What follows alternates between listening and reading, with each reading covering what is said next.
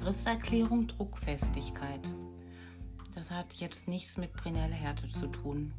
Man versteht unter der Druckfestigkeit den Widerstand, den das Holz seiner Verstauchung durch Druck entgegensetzt. Die Druckfestigkeit beträgt tatsächlich nur 40% der Zugfestigkeit.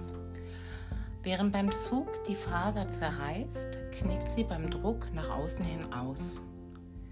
Die Druckfestigkeit ist am größten parallel zur Faser und am kleinsten senkrecht zur Faser.